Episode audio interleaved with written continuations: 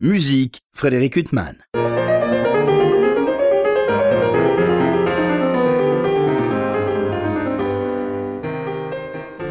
Bonjour Frédéric Huttman au micro, j'ai le plaisir de vous retrouver pour un nouvel entretien. Aujourd'hui j'ai l'immense plaisir de recevoir deux invités, euh, deux des euh, membre du trio euh, Helios, euh, Alexis Gournel, bonjour. Bonjour. Vous êtes pianiste de ce trio et Raphaël Jouan, vous êtes violoncelliste, bonjour. Bonjour.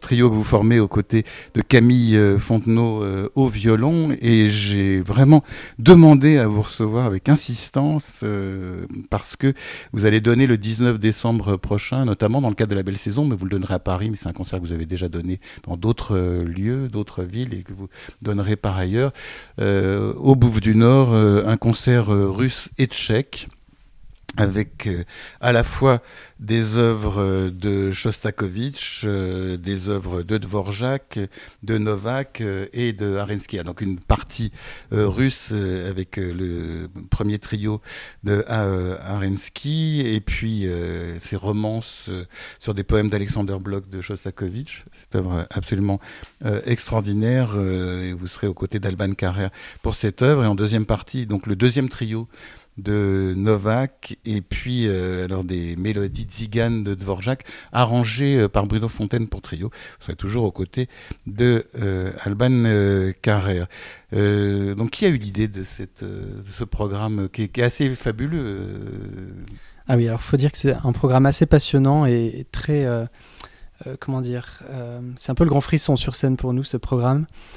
C'est un programme qui est né à la fois de notre volonté d'orienter euh, voilà, les, compositeurs plutôt sur la partie euh, slave, et puis aussi la volonté d'Antoine Manceau, donc le directeur de la Belle Saison, d'incorporer la voix à notre formation, ce qui est plutôt une association assez rare pour le trio. Et il nous a proposé donc Alban Carrère euh, pour cette, cette occasion.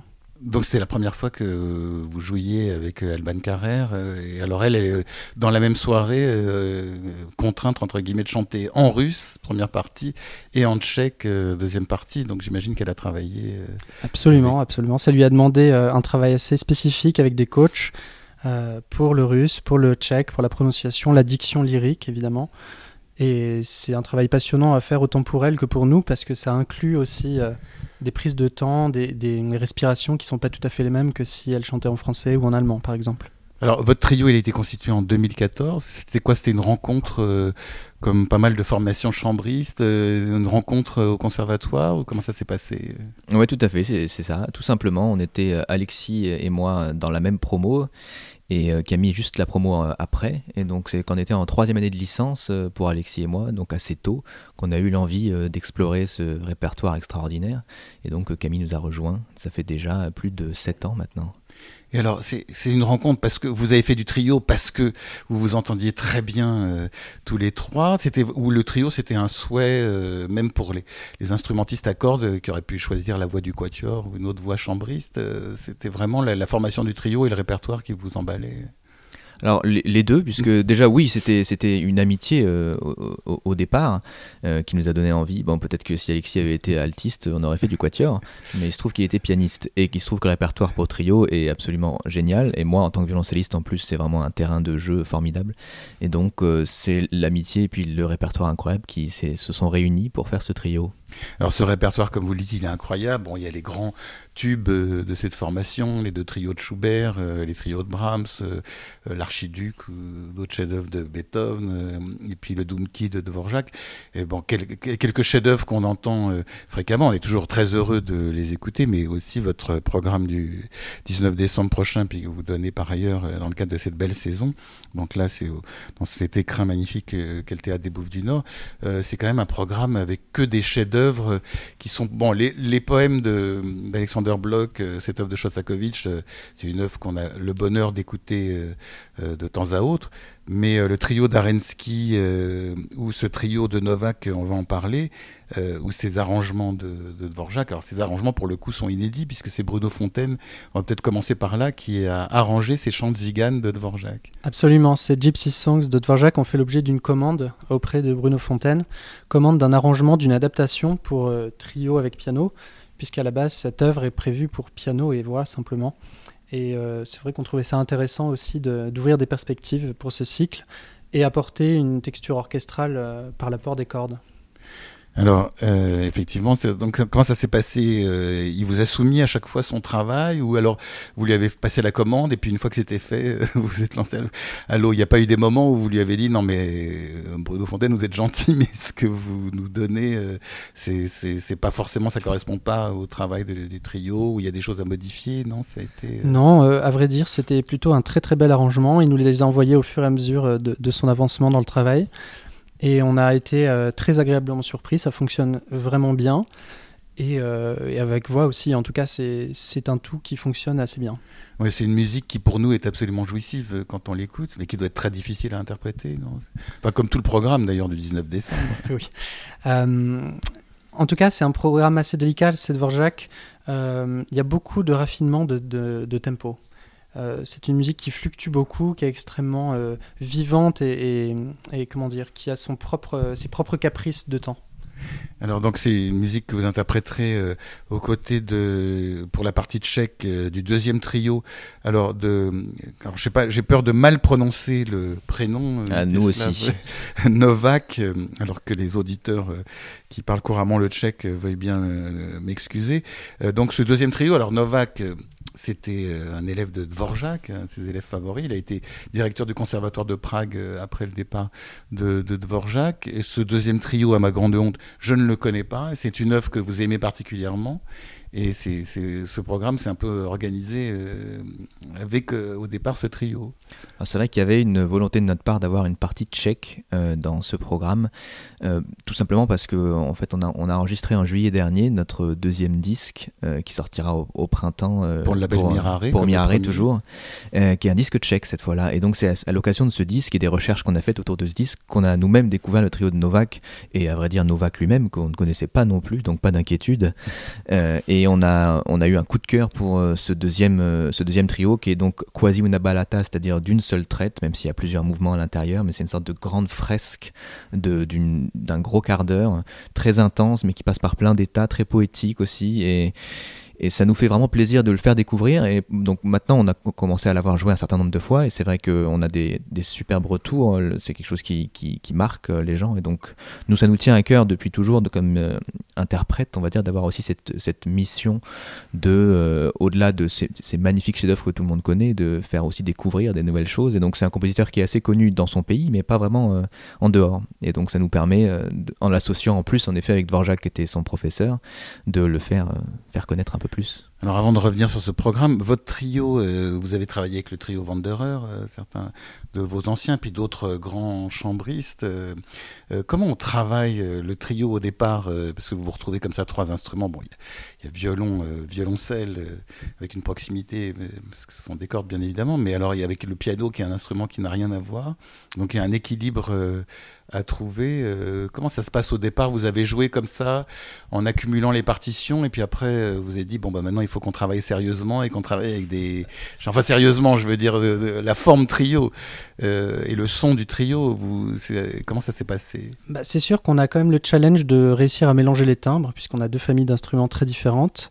Et aussi pour Camille et, Raphaël, le challenge de mélanger leurs propres timbres hein, et voilà, d'égaliser certaines choses en termes de vibrato, et pour le reste, euh, je dirais c'est un peu le même travail que pour n'importe quel autre ensemble de musique de chambre. Il s'agit de construire un discours commun avec euh, trois individualités euh, fortes.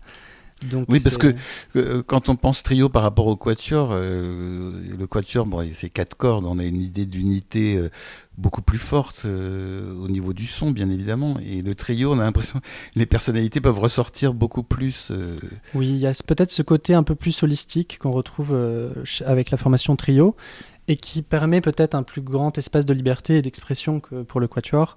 Euh, donc il y a évidemment une part du travail qui consiste à homogénéiser, en tout cas à trouver une certaine cohésion de groupe, mais on a quand même euh, voilà, cette indépendance de jeu peut-être un peu plus marquée que pour le quatuor. Et alors comment ça se passe? Vous travaillez, bon bien sûr énormément euh, tous les trois. Vous arrivez au concert. Euh, mais au concert, euh, il y a une part, vous vous retrouvez dans des salles ou avec euh, un instrument, un piano, bon pour le violon, le violoncelle c'est pas pareil, mais vous vous retrouvez avec un piano qui n'est pas forcément le piano que vous aviez idéalisé. donc vous devez adapter votre son à la fois à l'instrument, à la salle, et à chaque fois c'est différent. votre jeu va se modifier, même si vous avez énormément travaillé en amont. Et en même temps, il y a une interaction entre vous trois. Et quelle est la part de ce qui peut se produire au concert par rapport à tout le travail? Euh, qui a été fait euh, euh, Parce que est-ce que vous arrivez à vous surprendre les uns les autres au concert? Ah oui, ça je pense que c'est quelque chose qu'on recherche en tout cas. de toute façon, dans notre façon de travailler, on cherche jamais à figer les choses. Évidemment, on se, on s'établit une grille d'interprétation, mais la musique reste quand même l'art de l'instant. On s'offre toujours la possibilité de se surprendre et évidemment en fonction euh, alors de l'instrument que je vais avoir sous les doigts, le piano en, ce qui me concerne, et puis de l'acoustique, du lieu, du public, de la distance au public, tout un tas de facteurs qu'on découvre euh, le jour J du concert, la plupart du temps. Alors pour revenir à ce trio de Novak euh, que vous allez interpréter, comment ça s'est passé? Vous avez, vous l'aviez entendu par un autre trio? Vous avez découvert la partition au hasard de vos recherches? Alors en fait, c'est donc quand on a essayé de structurer un programme de, de, disques, euh, donc tchèque, on avait euh, comme envie première de graver le trio de Smetana, opus 15, qui est sublime. Une musique déchirante. Déchirante avec un contexte très difficile après la mort de sa fille de, de 4 ans et, toute une histoire. Euh, c'est un trio qu'on joue pratiquement depuis nos débuts. Et donc en fait, un peu comme notre premier disque, ça s'était fait autour du trio de Ravel, on, a organisé de la même manière, c'est-à-dire qu'on avait une œuvre maîtresse autour de laquelle on a cherché des, des, des pièces qui pouvaient graviter. Et donc, euh, on a exploré, tout simplement, euh, comme ça s'était fait pour le premier disque, c'est comme ça qu'on avait découvert euh, les pièces de Lily Boulanger un peu mieux. Donc là, on a exploré, on a écouté, je crois que c'est une version du trio Smetana, si mes souvenirs sont bons, de, ce trio Nova qu'on est tombé dessus quasiment par hasard, et ça nous a tout de suite saisi dès les, de toute façon, les premières mesures, comme vous verrez, sont tout de suite dans le drame Andante Tragico, et ça nous prend au trip directement, et donc ça nous a tout de suite parlé, ça nous a semblé aussi fonctionner très bien avec Smetana, et donc c'est comme ça qu'on l'a découvert, juste en cherchant et en, en ayant un coup de cœur. Et c'est un langage euh, qui était proche de. encore une fois, je, vous avoue que je n'ai pas encore écouté ce trio. C'est un langage qui est proche de, de, de, Dvorak ou d'autres compositeurs tchèques euh, contemporains ou c'est très très différent? Alors c'est un peu plus moderne, en tout cas ce trio-là, parce qu'il est de 1902. Euh, alors certaines personnes qui l'ont écouté entendent des influences de Dvorak, mais aussi un côté de Janacek. et donc ça va déjà prendre des risques, on va dire, harmoniquement un peu plus loin que, que, que Smetana, qui est quelques décennies auparavant, euh, même si on retrouve euh, une, grande science euh, de, la, mélodie comme on a dans ces musiques slaves, et une, une passion toujours immense aussi. mais il y a des expérimentations déjà par rapport aux autres trios de notre disque qui sont plus classiques, qui sont très, très intéressantes, très nouvelles. Alors ce concert va s'ouvrir euh, par une œuvre euh, de Anton Arensky, euh, son premier trio, qui est une œuvre qu'on n'entend pas aussi fréquemment que Schubert ou Tchaïkovski ou d'autres, mais qui, qui, est, qui, est, quand même assez joué, qui est absolument sublime qu'il avait dédié à un violoncelliste euh, c'est contemporain et ça s'entend quand même euh, il y a une part belle du violoncelle Ah oui j'en suis très heureux de, de ce trio. J'insiste beaucoup pour qu'on le joue euh, très souvent. Non c'est un trio qui particulièrement il y a une mélodie au violoncelle oui tout à fait. Ce mouvement là c'est comme ça qu'on a découvert ce trio. On a, on a vraiment eu flashé sur ce mouvement là c'est une élégie sublime qui commence en effet le thème au violoncelle mais qui va se passer aux autres instruments ensuite. Et je dois dire que avec des difficultés techniques euh, plus ou moins élevées, c'est quand même un trio qui est bien écrit pour les trois instruments. Euh, et en tout cas, c'est très agréable pour chacune des cordes, euh, au niveau des tessitures, tout ça, c'est vraiment que, que du bonheur du début à la fin. Et... Mais enfin, le, pianiste, il a l'air mis à l'épreuve hein, dans cette œuvre. Ça tricote, je vais lui laisser la parole. Alexis. Oui, ça fait un peu partie de cette écriture pour piano romantique un héritage un peu hybride, mais à la fois de, voilà, de tout le grand romantisme russe à la Tchaïkovski, un peu aussi de, Chopin dans cette écriture, et euh, ce trio est un, petit concerto pour piano, comme euh, pas mal de, partitions de, de trio de cette époque. Alors quand on parle de la formation du trio, il y a bien sûr des noms qui viennent tout de suite à l'esprit. Je parle bien sûr du Beaux-Arts Trio, ou des trios iconiques comme Stern, Rose, Histomine, et puis des trios occasionnels de stars comme Heifetz, Rubinstein, Piatigorsky ou d'autres. Vous aviez une sorte d'idéal quand vous avez commencé, ou justement vous vous êtes dit on va s'éloigner de toutes ces images pour essayer de forcher sous notre son, ou sinon c'est trop écrasant comme... Oh, je pense qu'il n'y a pas de passé écrasant, il y a éventuellement des passés plus ou moins inspirants. Mais en tout cas, pour le trio, euh, il y avait beaucoup de choses très inspirantes. Et, après, c'est difficile de d'élire le, voilà, le trio qui nous aurait le plus euh, influencé. Ça dépend du répertoire, ça dépend de l'esthétique de son qu'on va rechercher en fonction de la période. Donc euh, c'est un peu difficile pour moi de, de, nous prononcer. Après, bien sûr, on a des versions de référence qu'on a beaucoup de plaisir à écouter. C'est toujours très intéressant. Et puis vous avez travaillé avec le trio Wanderer, euh, donc euh, moi que malheureusement j'ai connu comme jeune trio et aujourd'hui c'est les grands anciens euh, du trio et les maîtres du trio français. Ça, vous avez travaillé dans quelles circonstances avec eux? Alors oui, la toute première fois je crois d'ailleurs c'était en cycle concertiste au Conservatoire de Paris, au CRR de Paris. et donc par la suite, on a travaillé un peu plus étroitement avec eux dans le cadre des ensembles résidences à la Roque d'Enterron. Euh, pendant deux années de suite. Et puis euh, finalement, on s'est revus de temps à autre, euh, voilà, pour, dans le chassé-croisé des musiciens, le monde de la musique étant petit. Mais voilà, maintenant, c'est, on va pas dire des collègues, mais on, se recroise avec beaucoup de plaisir et avec une espèce de bienveillance des anciens vers les plus jeunes. Alors, votre premier disque était consacré à de la musique française, vous l'avez dit, c'était le trio de Ravel qui avait servi de pivot. donc, il y avait deux œuvres de Lily Boulanger et ce premier trio de Saint-Saëns, qui n'est pas, qui est une œuvre absolument merveilleuse, qui n'est pas beaucoup jouée, enfin pas autant jouée que on aimerait. Ça aussi, c'est une musique qui tricote euh, pour les pianistes. c'est de la très belle musique. Euh, vous aviez eu l'idée comme ça d'un premier disque de musique française pour installer une sorte d'image, d'identité? Oui, c'est le, premier disque, c'est vraiment une étape toujours importante. C'est une forme de carte d'identité un petit peu. Donc, euh, on, a, on a hésité parce qu'on a des affinités envers pas mal de types de répertoires et on, avait envie de, quelque chose d'assez lumineux, d'assez coloré. donc, finalement, ça s'est assez naturellement dirigé vers la musique française. Il se trouve que 2020, l'année de la sortie du disque, c'était le, le, centenaire, 21 euh, pardon, était le, centenaire de, de Saint-Saëns.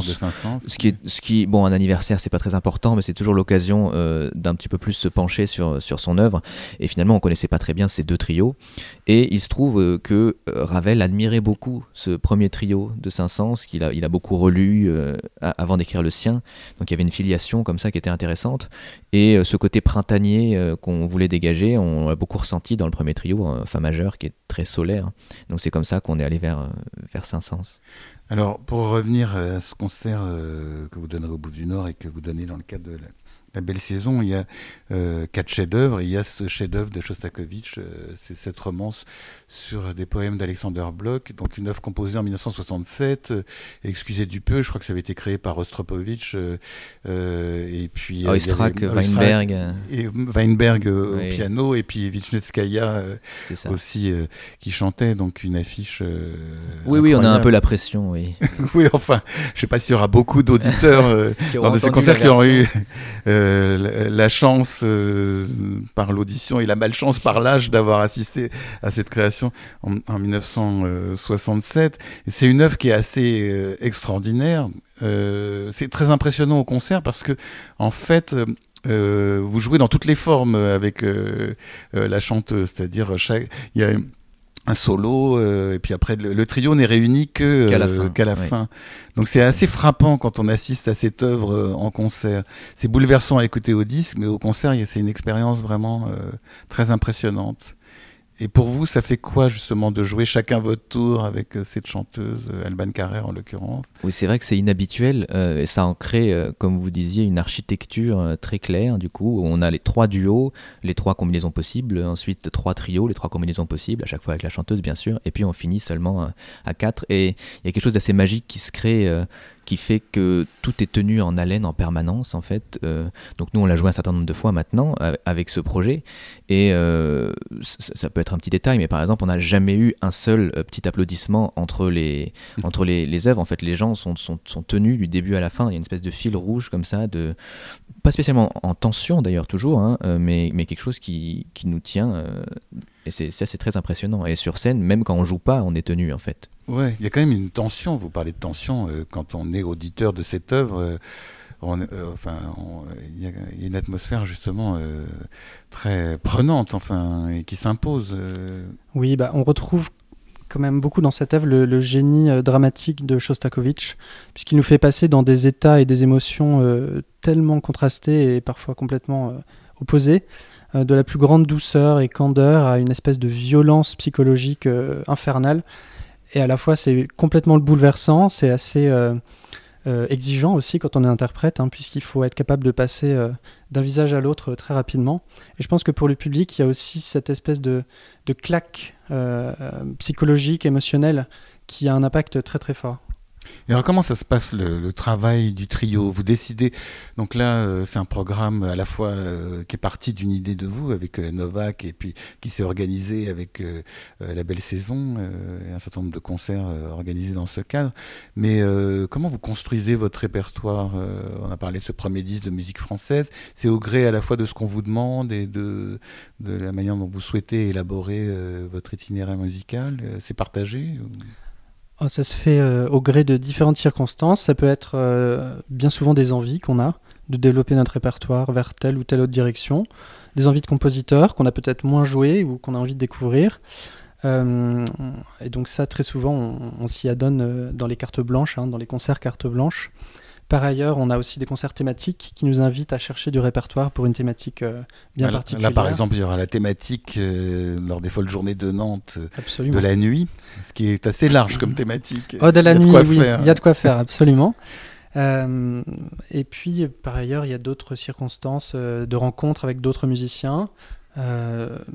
voilà, des disques absolument, parfois des concours plutôt dans le passé, mais on a été amené aussi à travailler des œuvres imposées pour les concours. C'est un peu le hasard finalement de, de la carrière, je dirais, qui nous amène aussi, et puis la curiosité, parce que c'est quelque chose qui doit nous animer, je pense, euh, toute notre vie, cette curiosité du répertoire. Comment ça se passe comment, euh, au, niveau cuisine, euh, quand vous, entre guillemets, quand vous abordez une œuvre, c'est-à-dire que vous la déchiffrez tous les trois, et puis après chacun travaille de son côté, et vous retrouvez après, comment ça se passe au niveau de la construction du travail? On va normalement, sauf, exception, arriver en ayant déjà chacun euh, exploré l'œuvre individuellement. Euh, je dirais euh, peut-être encore plus, je ne vais pas répondre à sa place, mais le, piano a évidemment en trio des parties qui sont pratiquement toujours très conséquente. Et même s'il déchiffre magnifiquement bien, euh, on gagne du temps tous euh, en, étant tous les trois euh, déjà un peu plus au clair dans notre tête. Ensuite, c'est là où on va ajuster les choses en répétition, sachant que en plus maintenant avec l'expérience qu'on a de plus de 8 ans, et puis avec tous les cours, les masterclass, les évolutions qu'on a eues, on est quand même sur des longueurs d'onde assez proches. Donc les choses vont plutôt de plus en plus efficacement. Euh, après, il y a des musiques qui nécessitent euh, euh, une, maturité ou une maturation aussi, un peu plus que d'autres. Le trio de Ravel, par exemple, on n'aurait pas voulu l'enregistrer si on l'avait joué que deux, trois fois avant. Et par contre, le trio de Saint-Saëns, avec cette fraîcheur toute naturelle, ça nous dérangeait pas. Donc ça, dépend vraiment, vraiment du répertoire aussi. Oui, et puis sans vouloir dévaloriser ce trio de 500, ce qui est une œuvre magnifique. Euh, c'est pas la même catégorie. C'est pas les mêmes sommets euh, Bien sûr. que Ravel, où chaque, chaque note de Ravel, on a l'impression que c'est d'une folle. Je dis pas que 500 c'était pas exigeant, mais on a l'impression que les, les œuvres ah sont très très belles, avec des mélodies qui sont magnifiques. Il n'y a pas cette intensité, on a l'impression que chaque note de Ravel, c'est son sang qu'il verse. et ce trio, en plus, enfin comme toutes les œuvres de Ravel, qui est un un chef-d'œuvre euh, absolument euh, démentiel. Ah oui, on a l'impression qu'on peut rien changer, on ne doit pas changer un seul, une seule croche, tout fonctionne. Et c'est une œuvre que vous aviez beaucoup travaillé justement avec vos maîtres avant ou vous avez travaillé seul euh, Ah ça oui, ça pour le coup on l'a beaucoup exploré avec beaucoup de, conseils différents d'ailleurs, avec des professeurs de nationalités différentes aussi. d'ailleurs notre directeur artistique pas n'est pas un français, c'était Patrick Hutt à l'époque qui est professeur, enfin qui vient plutôt de l'école autrichienne. donc c'était très intéressant aussi. on a vu évidemment à la Roque d'Anteron par exemple des personnes comme Christian Evaldi qui ont toute cette expérience aussi de, sur cette musique française et donc on a eu des influences d'un peu partout. en plus c'est une œuvre qui est très précise dans l'écriture. Et euh, on a expérimenté beaucoup de choses. C'est pour ça aussi que c'était important de l'avoir joué beaucoup. Euh, on a, avant de trouver notre version à nous, on a, vraiment testé pas mal de choses. Et encore, de toute façon, je dis notre version, on n'en a pas vraiment une, mais on a des, des idées, on va dire, qu'on explore un peu plus maintenant. Juste une parenthèse, ça me fait très très plaisir que vous évoquiez Christian Ivaldi, qui est une très grande personnalité, euh, à la fois du piano et de la musique de chambre, euh, auquel on ne peut reprocher qu'une chose, c'est son sa trop grande modestie, et, et, qui en plus a joué avec les plus grands chanteurs. Euh, donc je ne sais pas si vous a transmis ça aussi euh, puisque en l'occurrence vous allez donner ce concert dans le cadre de la belle saison aux côtés d'Alban Carrère. Donc il y a aussi ce côté de jouer avec des chanteurs qui est quelque chose de très particulier. Ah bah en tout cas, moi, c'est une paroisse que je prêche depuis très longtemps, puisque non, ça fait des, années et des années que je travaille avec chanteurs. C'est venu de ma passion pour le répertoire vocal et lyrique. Et je trouve ça tellement important quand on est un instrument non soufflant, et a fortiori les pianistes, hein, euh, de travailler avec chanteur, parce que ce rapport à la voix, au souffle, à la diction, ça change complètement la conception qu'on peut avoir d'une œuvre, du discours musical, et je trouve que c'est un apport et une richesse dans notre apprentissage qui est infini. Oui, mais alors là, vous jouez cette œuvre de Shostakovich, euh, c'est cette romance sur des poèmes d'Alexander Bloch. Vous jouez une œuvre de Dvorak, les Gypsy Songs, mais qui est en fait une transcription par Bruno Fontaine. Alors, euh, je réfléchis en vous écoutant. Euh, Alexis, je ne trouve pas énormément d'œuvres en trio et voix. Alors, c'est ça. Il y en a quelques-unes, assez peu. Il faut savoir qu'il y a une mine de répertoire assez singulier d'ailleurs. Quand on se tourne vers Haydn, Beethoven, Pleyel, toute cette époque, et puisqu'il y avait un ethnomusicologue dont je ne retrouverai pas le nom, mais en tout cas, voilà, plutôt riche mécène ethnomusicologue, qui a euh, réussi à récupérer et collectionner tout un tas de mélodies celtes et folk. Bah, il y a les folk songs de Haydn et puis Beethoven. Euh, voilà, et donc c'est justement de ça que je parle, irlandaise, écossaise, galloise. Ah, c'est vrai, j'avais pas pensé à ça. ça c'est Des, des, centaines, et vraiment ce sont, ce sont des sommes et des sommes de mélodies. Alors d'un intérêt plus ou moins euh, grand, mais en tout cas ça existe, et parmi elles quand même des pépites, des choses magnifiques de Beethoven notamment, Haydn aussi des choses très très intéressantes. Donc ça vaut le coup de s'y pencher quand on a des programmes qui, l'autorisent. Alors là, vous allez jouer donc un répertoire tchèque euh, et russe, ça veut dire euh, des vocabulaires quand même très très différents. Quand on évoque euh, Arensky, Shostakovich, puis après Novak et Dvorak, c'est quand même des écritures enfin très très différentes. Vous passez dans deux univers qui sont quand même très très éloignés les uns des autres. Euh. donc stylistiquement, c'est un rude exercice.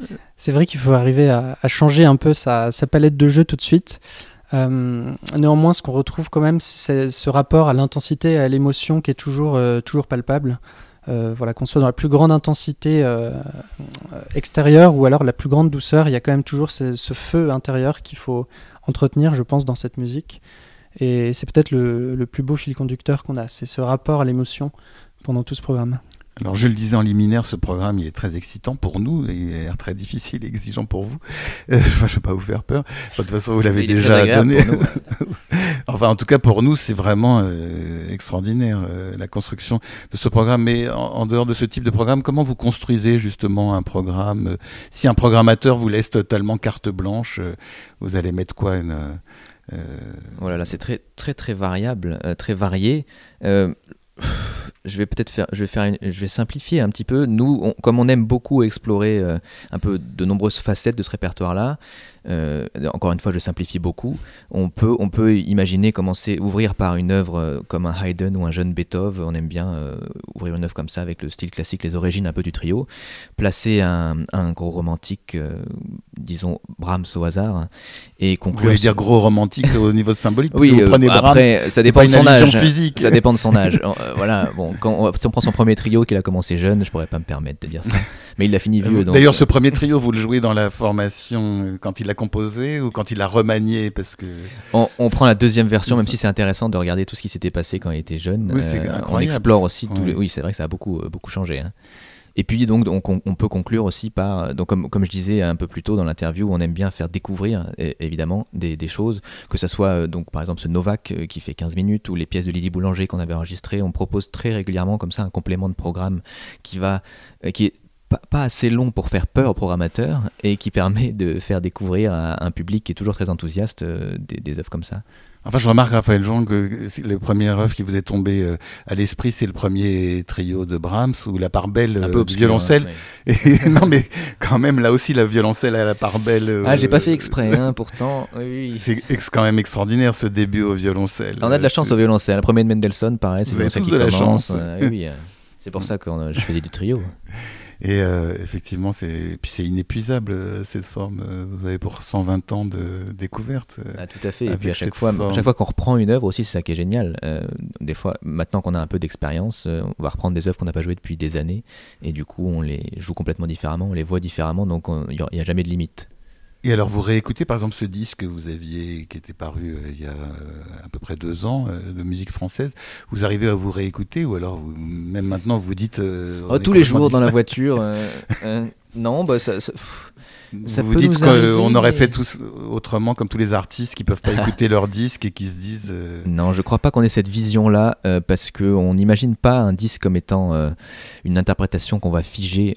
déjà, même notre processus d'enregistrement, euh, qu'on a utilisé aussi pour qu'on a fait un peu pour le deuxième disque, c'est-à-dire qu'on n'a pas une version qu'on va essayer de figer avec la meilleure euh, technique possible. On en profite euh, de pouvoir refaire plusieurs fois pour explorer différentes manières, et donc c'est ce qu'on continue à faire après dans nos concerts. Alexis parlait de cette spontanéité un petit peu, donc du coup un album pour nous ça va être une photographie d'une interprétation à l'instant T, et en effet sans doute le Ravel, le Saint-Saëns, le Lily Boulanger on le joue différemment maintenant, mais c'est pas pour autant qu'on va regretter ce qui, est arrivé parce qu'on est, on est content de ce disque, et puis maintenant la musique évolue avec nous. Et nous on évolue avec la musique. Ah bah voilà une belle euh, définition de l'itinéraire euh, musical. Donc je rappelle, alors on attend avec beaucoup d'impatience votre euh, deuxième disque de musique tchèque pour la Belle Mirare. Et puis je rappelle votre premier disque consacré à Saint-Saëns, Ravel et Lily Boulanger. donc et bien sûr, on évoquait ce cycle de concerts que vous donnez dans le cadre de la Belle Saison. C'est quand même aussi formidable de pouvoir donner des concerts avec des programmes euh, de ce genre-là, c'est-à-dire d'avoir la liberté de donner un programme qui est formidable, euh, mais qui pourrait, euh, avec des organisateurs plus frileux, tout à fait. ne pas pouvoir être donné. C'est pour ça qu'on remercie énormément Antoine Manceau, qui, qui est génial à ce niveau-là, parce qu'il aime prendre des risques, il n'a pas peur des, des, programmes avec des œuvres un peu plus inconnues, des programmes longs, des collaborations qu'on n'imaginerait pas, et c'est, vraiment, ça fait partie de ces organisateurs qui aiment cette prise de risque, et donc avec qui on on s'est très très bien entendu pour construire ce projet. Et c'est vrai aussi que c'est très agréable avec ce principe de la belle saison de faire tourner un projet. Parce qu'en musique de chambre, on n'a pas si souvent que ça des tournées. En fait, on, a souvent des projets, euh, euh, mais euh, là, de pouvoir en, quelques semaines jouer, enfin monter, puisqu'on était en résidence à la Maison Messian d'abord avec Alban pour préparer ce projet. Puis on, a dû le jouer, on, l'aura joué presque une dizaine de fois en, en, quelques semaines, avec à chaque fois aussi, en tout cas très souvent associé à ça des actions pédagogiques avant ou un salon de musique pour parler des œuvres donc la belle saison permet euh, vraiment quelque chose de très complet au-delà de simplement faire un concert. Et ben c'est sur ces propos qu'on va se séparer. Raphaël Jouan, il me reste à vous remercier infiniment d'avoir été euh, mon invité. Alexis Gournel, je vous remercie également infiniment d'avoir été Merci à vous. notre invité. Merci. Pour illustrer ces entretiens avec deux des membres du trio Helios, je vous propose d'écouter ce trio, interpréter le premier trio de Camille Saint-Saëns. Euh, je vous souhaite une très belle écoute de cette œuvre euphorisante. Bonne fin de soirée sur RCJ.